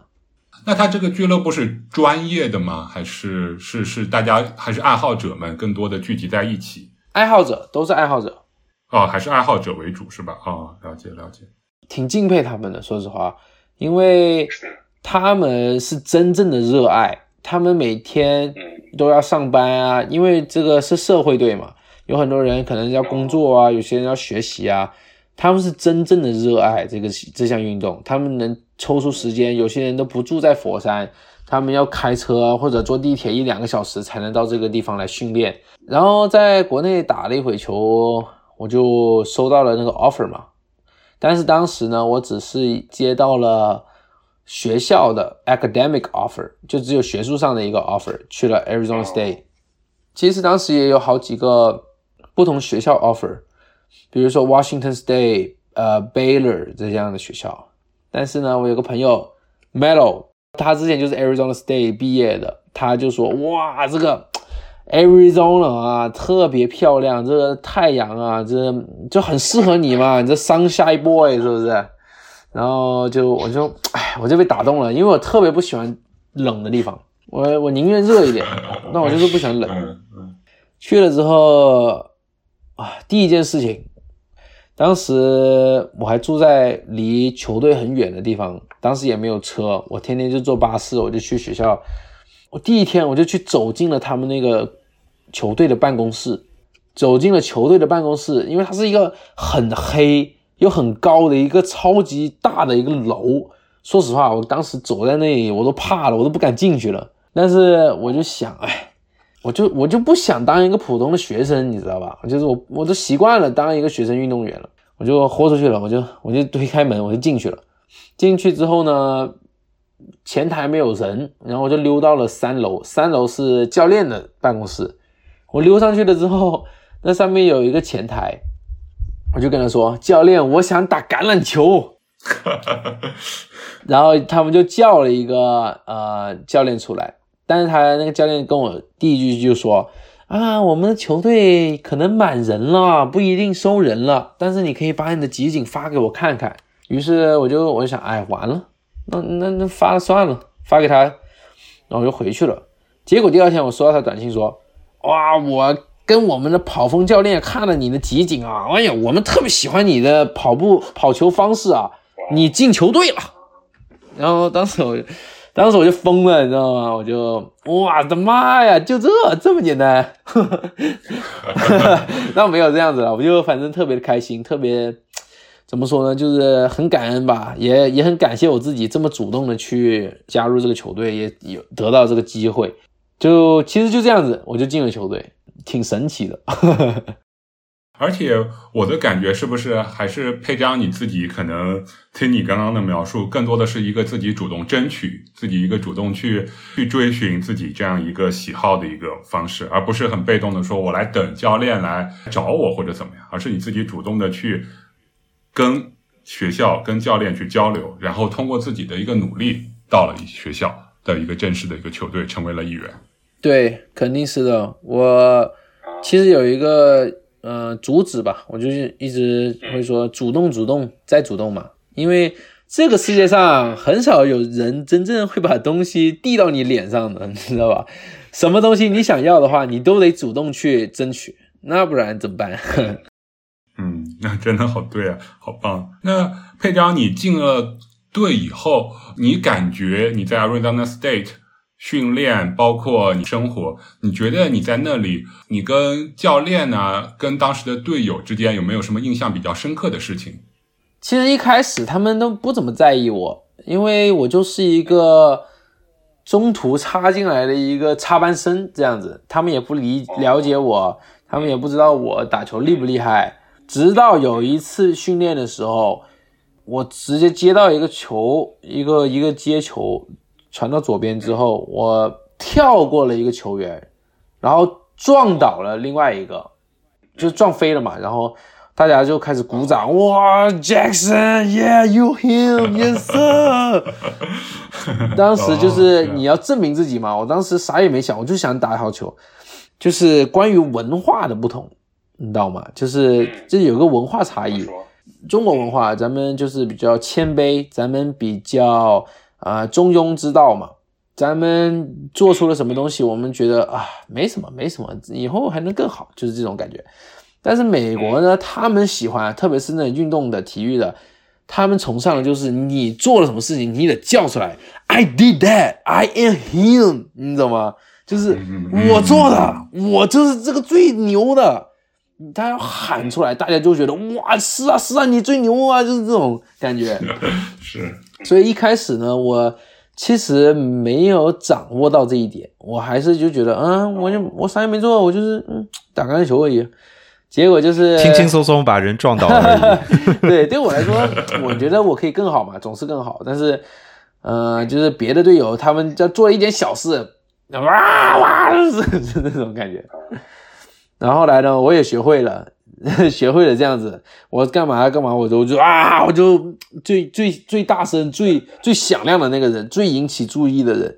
然后呢，这些队友们、这些教练们就开始越来越多的关注我，他们就给我越来越多的 respect，这样子。那刚刚佩章你说到了，呃，队友跟你之间从一开始相对比较陌生，到后来大家大家会相互的欢呼，互相的鼓励。那我很好奇的一点就是，呃，大家可能 就是我们作为中国人嘛，不可避免的会想到，你作为一个中国出身的运动员，在一个可能是白人或以及黑人，或者说在一个异国他乡。文化和种族这样的一个环境里边，你是如何与教练去沟通交流的呢？首先，第一点，我觉得还是像我之前说的，一定要主动去沟通。主动，嗯，对你得去跟教练沟通说话，让他熟悉你是一个什么样的人。再其次呢，你就是要教练跟教练沟通的话，你需要成为一个 coachable 的人。coachable 这个定义呢，就是说，比如说你在场上做错了一个事情，教练跟你说了之后，你可以立刻改正，这就是 coachable，就是可教之才，你懂吗？嗯，这种人嗯就是最让教练开心，他会越来越跟越越来越喜欢你，越来越给你更多机会。跟队友沟通就是就很简单，就是你得你得跟他们一个调调，你知道吗？Yo, what's up, bro? Yeah, yeah, gang, I like that，就是这种这种事。所以我觉得，其实我在这方面文化融入其实呃挺好的，我挺融入他们文化的。但是同时呢，我也会跟他们经常去宣传咱们中国自己的文化。像我经常也在更衣室里放中文歌，什么那些给他请他们吃中国的那些粽子，对汤圆不是汤圆，是那个粽子，呃，还有什么月饼，没错，就那些东西。呃，佩章，我有个点好奇，就是你的成长的过程中，应该都就是你打橄榄球的这这些，不管是在高中还是第一一开始在另一个学校，然后现在到 ASU，然后现在顺便到南加大，我估计遇上的 Asian，不要说华人了，Asian 应该都比较少吧。队中真的就哪怕你算上 coaching staff，算上教练组，算上后勤，Asian 应该都不是特别多吧？我我估计是这样哦。这个这个想法准确吗？哎，确实很少，说实话。现在想起来，以前那段时间就感觉像 a lone wolf，一匹独狼，你知道吗？就是当时还没有什么感觉，因为我就是不停的低头在在努力，想往想往前爬，这种感觉像往上爬这样子。但是现在想起来，确实是没有什么咱们自己人可以去沟通，可以去聊我经历在我经历的事情。你懂吗？就是，嗯嗯嗯，我在球队里经历的事情，我很难去跟一些不打球的人去沟通，然后所以说有些时候，但是我跟队友们又有些时候会有一些些文化上的差异，我也不愿意经常去跟他们玩。嗯，怎么说呢？其实我在亚历山大的时候，就是因为我在詹詹姆斯顿的时候，他是没有多少中国人在学校的。亚历山大州立大学呢，他中国人比较多一点点，所以。其实过着是两种身份的一个日子，就是早上我不是说六点到一点都是橄榄球时间，那这个时间呢，我就完全就是那个美国人，我就是可以说是黑人了，你知道吗？就是该我是，然后是就是很很拽啊，就是很很开的一个人，真的生活是 Chega 的生活。然后呃，训练完出来，只要出来那个我们的设施。我就立马就我就会跟中国人一起玩，我又变回了一个咱们中国人自己的，跟中国人一起玩中国文化的东西，所以其实是两种不同、完全不同的一种生活，但是合在一起。嗯，我记得你中间说过，你在你不是有一年因为休息还有这个学业这个交替的过程中间回国待了一年，然后在国内佛山啊，然后北京、上海可能也有过打比赛的经历。你当时有跟这些在国内打球的人交流过，就是在美国，尤其是学校里面打球的经历吗？因为我估计他们大多数人没有这种经历，可能不一定能真的跟你共情。对，当然有跟他们沟通，因为。怎么说呢？当时还年轻吧，就觉得自己很厉害，就觉得就想炫耀一下嘛。哎，你们有这些吗？你们？但也没有这么，我我我一直都是一个比较谦逊的人嘛，就是我就是跟他们会说一说，但是其实很少人能真正理解。而且说实话，大部分人就是基本上每个人都会只关心自己多一点点，所以就是呃也不会这么的想去，你懂吗？就是。想去了解这些东西，更何况我当时只是在一个呃相当于 D two 的等级的一个学校打球，就是还没有那种名校 D one 加持，所以呢，其实也不会有太多人想去听了。那 佩章，我想问问你，你觉得在 Arizona State 你？从一开始可能大家都很陌生，到后来变成一个非常大家受大家欢迎、很主力的一个球员，自己表现也很出色。你自己刚刚说了，你可能做出了很多努力，但是我还很好奇，就是你在整个 Arizona State 期间，你觉得有没有什么比较困难，或者你觉得比较具有挑战性的一些经历呢？很多人都只能看到就是呃我达阵嘛，然后大家都欢呼啊什么什么的，但其实呢。走到达阵的这一步之前的故事，才是真正的让我可以达阵的东西。刚进亚利桑那州立大学，嗯，我其实第一年我根本就没有上场的机会，连在场边看比赛的机会都没有。因为我们教练他是一个职业的一个球员嘛，职业的主教练，他按着职业的一个规章制度来规定我们，所以他每次上场去场边都只有五十三个球员。但是我们整个球队有一百多个人，所以说就有很多。你是真正做壁上观，真做壁上观，真的就只能当个观众。但是我其实就我其实就是球队里的，但是我就只能当观众，所以这其实这个很难受。但是我也无所谓。我当时第一年我就觉得好，那我就证明给你看我可以。然后我就一直努力啊，努力努力。到了第二年，二零二零年的时候，春季训练营的时候。我就想啊，是我的机会了，我要狂狂好好表现，什么什么怎么样？结果呢，就是等你打到这个 D one 这种等级哈，不管不管说 D one 吧，可能是每一个联盟的都有这样的情况。你跟教练的关系很重要，你认识谁很重要。嗯嗯，它其实就是一个商业来的这个东西，它橄榄球就是一个商业体系。你跟谁关系好，他会让你。打多一点点，你会有更多的机会打球。有一些教练，我们有一些很多球员，他们都是星二代，他们都是之前他们的爸爸妈爸爸都是 NFL 的，以前打职业的，或者说他们从小就跟这些教练熟悉。也不能说他们肯定是因为这样子，所以他们打的多，但是就是说这肯定是有关系的。然后呢，所以我就呃，就算很努力，怎么怎么样，但我也打不上轮换的一个阵营。我就当时就特别的绝望，因为你怎么努力，你都看不到你有上场的机会。那我到底努不努力呢？而且我每天早上还要五点多起床，六点就要训练什么的。是的，这个其实很绝望啊。这个，因为嗯，你看不到眼前到底是不是有光，你看不到光在前面。所以其实在我五月份、六月份。二零年的时候，我都想，我都想退队了，你知道因为你再怎么努力也没有效果，那我干嘛还要努力呢？然后我就走到了一个我比较熟悉的一个教练的办公室里面，我就跟他说：“嗯，我说教练，我，哎，我都不不知道我应该怎么办了，我到底应不应该继续努力？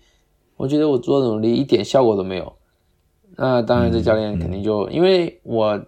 算是因为我做什么事情都做得好嘛，于是教练这些教练都挺信任我的。在橄榄球队里面，最重要的就是在呃球员跟教练之间 build relationship，build trust，你需要建造一个这种信任的关系。当你每一次都把事情做好的时候，那你肯定能得到教练的信任。于是这个教练就非常信任我，他觉得，而且他也告诉我，你其实不要这么想，就是很多教练每天都在说你的名字，在会议里面提到你，他们觉得你很棒，怎么怎么怎么样，你今年肯定能上场的。然后呢，当时我就想，哎，你就是说这些 画饼，这 对不是老板画饼画大饼吗？这不是真的。嗯，哎但是也说实话，也让我好受一点了。然后我就继续坚持，坚持吧，算了，都坚持这么久了。结果呢，就是正好那时候 COVID 来了，就搞得大家都没什么没什么比赛，就是最后就是只有四场比赛。结果呢，有一次训练的时候，训练完我就被人叫住了。就叫我到装备室那里，就他就，哎，他就他就说，哎哎，有个东西给你。然后当时什么的，我说什么鬼？是队友的脏衣服让你洗，我以为他们要骂我来着什么的，结果他们就拿出了我的球衣，还是中文的中文字的球衣。我当时都懵了，我我见到我我超级开心，然后我拎着那个球服我就跑。我往整一个设施我都跑了一遍，我我给任何全部人看，跑到更衣室给我队友看，跑到营养站给我营养师看，跑到那个健身房给我健身房教练看，然后跑到那个食堂去给健呃食堂阿姨看，我的妈呀，超激动！就是因为上面不只是我的球衣嘛，而且还是中文名字的，正好是何佩章三个中文字，你知道吧？这个可是全美第一件，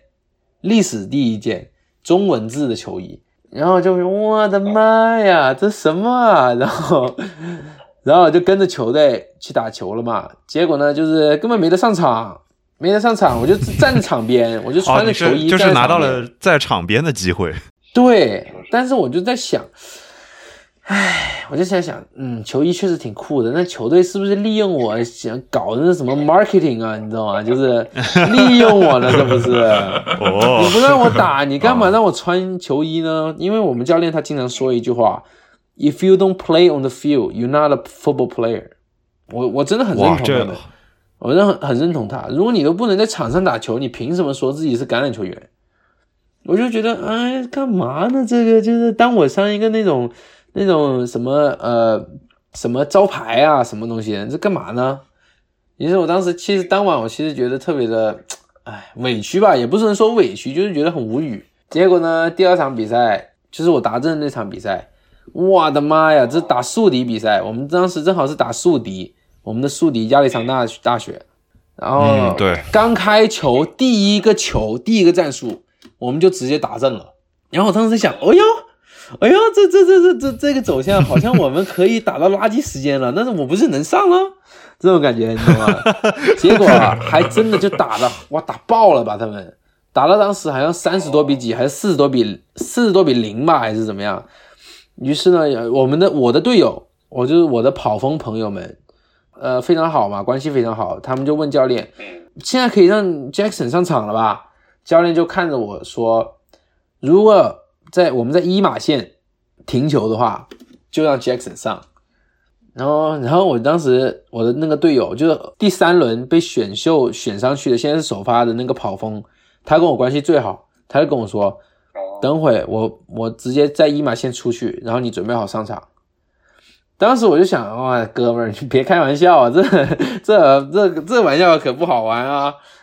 结果他真的从一码线出去了。他本来是可以有一个十码的，直接走进去打阵，结果他非是从一码线出去了，出界了，刻意出界。我当时站在那里场边，我我旁边的教练他们都疯了。我说啊，没事吧？他他受伤了？什么什么？都为什么从一码线出去了？他不刚刚不打正？然后当时只有我在那里想，我的妈，他真的做了，他真的留给我那个机会了。然后呢，他就回来了。队友，嗯。然后他就教练就问他：“你没事吧？你受伤了？”然后就到处摸他，然后哎，Nah, bro, I'm good。然后他就说：“现在一码线了，你应该让 Jackson 上了。” 哦，教练们就是哇，然后但是教练还没让我上，教练还是没让我上，还还是他回去了，他回去打针了。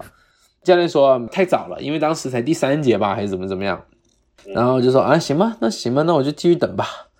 然后等到六十三六十三比零的时候，还是六十三比七的时候，这第四节就剩最后几分钟的时候，他就说，突然教练走过来说，Jackson，it's your time。然后哇，我就我就准备跑过去去球场上，嗯我就跑出去，哇！然后我在往前跑的时候，我听到我的后面就是我的队友们一直在喊 Jackson Jackson Jackson，哇，就是那种感觉，你懂吗？就是，然后我就走到场上，走到场上就开始打球，就然后就打正了。哇，好传奇的经历啊！很像那个追梦赤子心那个 Rudy 的那个故事。这就是 Rudy，但是我是 International Rudy。对，Chinese Rudy，天啊！其实我在给你讲的这个故这个这个事情，就是是我的故事，但是完全可以做成一个电影哈。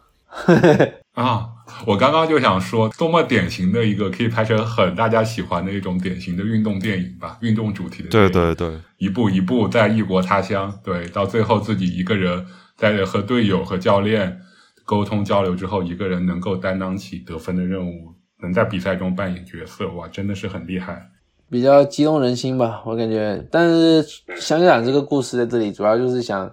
告诉大家，就是要有一个要用一个主动的态度去去追求自己想要的东西。你当时打正之后，你跟你家人说什么？他们反应怎么样？我当时就说：“爸妈，我打针了，全网都在说我炸了他们。”然后他们就说：“啊、这么大，太好了，太棒了！但是你不要骄傲哦。我就猜是这样。对，就是中国的父母会不会说，呃，做的不错，你还要再努力？”对对对对对对，好好加油！呃，好好加油！因为我了解到运动员，就是美国运动员的家长，一旦就是如果有配章这样的情况，他们必须的反应是哇、wow,，I'm so proud of you，什么巴拉巴拉巴拉巴拉巴拉，然后非常美式的浮夸式的吹捧。但是我认识到的中国父母，好像大家的反应都是比较内敛一些吧，觉得啊，你还要继续做得更好才可以啊，这种感觉。考了九十八分，问为什么那两分没考到？对，有这种感觉，对，是哇，对。那刚刚佩章说了你在 Arizona 的经历，包括你当时的生活、你的比赛。那么，我觉得我们现在我就很好奇，就是那你对于自己呃毕业以后的规划是怎么样的呢？我现在已经转学到南加大学那个呃研究生嘛，我现在学的是养老学。当然，我想去再去冲击一下这个职业联盟，但是呢，打橄榄球是我的爱好。嗯，如果可以冲击，那我肯定会冲击。但是打橄榄球不是唯一成功的道路，通过体育吧，学会了很多很多东西，培养了很多很多坚韧的这种呃精神。让我能在以后面对任何的挑战，都会有更好的准备，更好的呃心态去面对。我现在嗯、呃想学这个养老学嘛，因为我觉得养老这个趋势也，而且我也非常想去更好的服务呃老年人，让他们有一个更好的一个环境。嗯，所以这也是以后我想做的。但同时呢，我也会非常的注重。去将橄榄球带入国内，嗯，因为这项运动真的让我学到太多。作为一个国内出来的孩子，我觉得我缺乏这种团队精神。说实话，因为在很多在不管在什么做什么事情吧，你都要有一个团队去合作，你要学会怎么与团队去。一起解决问题，一起去发现问题，一起解决问题，就这种东西都是团队合作。如果你能从这个橄榄球里面学到，那么就更容易能帮助你更多，在以后遇到这种事情的时候，帮助你教会你怎么去跟团队合作，这不就很好吗？而且橄榄球这个东西，它本来就是一个很硬汉的一个运动。它教会你，就是你被撞倒了，你不你不能怕呀，你得继续站起来，继续去跟对方对呃斗争嘛。那么这不就也像我们生活中会遇到一些困难，我们遇到困难之后也是被撞倒，也被绊倒了或怎么怎么样，但是 life goes on，我们还是得继续站起来，继续去解决这个问题。所以说，我觉得当然就很想推动这个橄榄球的发展。第二个就是想做好我的养老学。你跟身边人，就比如说你当年认识在中国内打球的人，聊过这个橄榄球在中国的反馈吗？比如说，我想我相信他们可能时不时会关注你在大学里的比赛，但是我估计他们平时接触橄榄球最多还是看 NFL，尤其是像超级碗这样比赛，对吧？在国内到底是一个什么样的大概一个一个场景？国内装备橄榄球肯定是呃慢慢变多的。我现在可以看到有很多球队，呃，装备橄榄球队。但是呢，其实近年最火的还是还是腰旗橄榄球。都听过腰旗橄榄球吧？嗯，它这几年跟飞盘一样，是个在国内比较新兴的运动。但是它的规则，我相信很多人其实不熟悉。它跟美式你们打的比赛的主要区别是什么？其实规则差不多，只不过腰旗橄榄球它不穿装备，更为的安全一点点。然后，呃，男女老少都可以打，就是女生都可以一起参与到里面。它其实是一个娱乐性、社交属性非常高的一个运动。呃，其实说非常的安全吧，应该说也不能说完全安全，但是相比于装备橄榄球来说非常安全。所以我觉得它能火。然后呢，第二个点呢，就是二零二八年。的奥运会，腰旗橄榄球可能会被加入到其中，所以，嗯，这也是一个非常好的一个机会，去将橄榄球推广到国内。我觉得，呃，像我昨天前几天我去了那个 Las Vegas，他们有一个呃 NFL 球星的全明星赛，NFL China 就是有幸让他们请邀请我过去。我过去的时候呢，也看到了。一帮十二岁以下的小孩子，中国小孩子从中国，嗯，通过选拔出来到美国，跟各个其他国家的球队打球，然后，我觉得就是非常的好，就是他们这小孩也打得非常的棒，我就觉得，而且他每一个球员，每一个小朋友，他们都非常的。就是因为虽然说是打幺旗橄榄球很安全，但是还是有可能会撞倒在地啊，就是怎么怎么样的。他们一次都没哭过，他们立刻站起来继续打。然后他们就算是逆风局的时候，他们也有球员站在一起，就是告诉自己队友啊，你不可以这么做啊，你等一会你要怎么怎么这样子，有那种领导的那种呃精神，让我看了真的非常感动。因为运动真的可以教会我们很多很多东西。你说这个也是因为。当时我记得，就是国内的这个橄榄球，其实这几年是有出现不少青少年培训的机构的，甚至应该尤其是在北京还有北方都。比较火爆，就是中学生吧，可能开始接触橄榄球。然后我也比较诚实的说，当时有我我印象里有很多人，其实就是就是他们可能本身就是大学就已经在计划上美国大学，然后就觉得可以接触一下橄榄球。有的可能是练练身体，有的可能是尝试把它当做一个升学的可能性。嗯，不过我一开始以为你也是走这条路上来的，后来发现你是真的是在美国才第一次接触这条路，真的还是跟现在可能包括接下来，我觉得很多可能中国打橄榄球的小朋友还是相当不一样的。对我其实非常后悔啊，就是如果我可以打多几年橄榄球，早几年接触橄榄球，那我那我早进职业联联联盟了。哇哦！对啊，我觉得最后我用这个问题，我觉得收个尾吧，因为你你中间有提到，你就是你觉得如果有 NFL 的机会，你还会争取一下。你你觉得距离 NFL 大概多远？你可以给大家量化一下这个这个仔细描述一下这个差距吗？首先，就算说这样子吧，就是大家都知道，呃，D One 其实是离 NFL 最近的一个等级，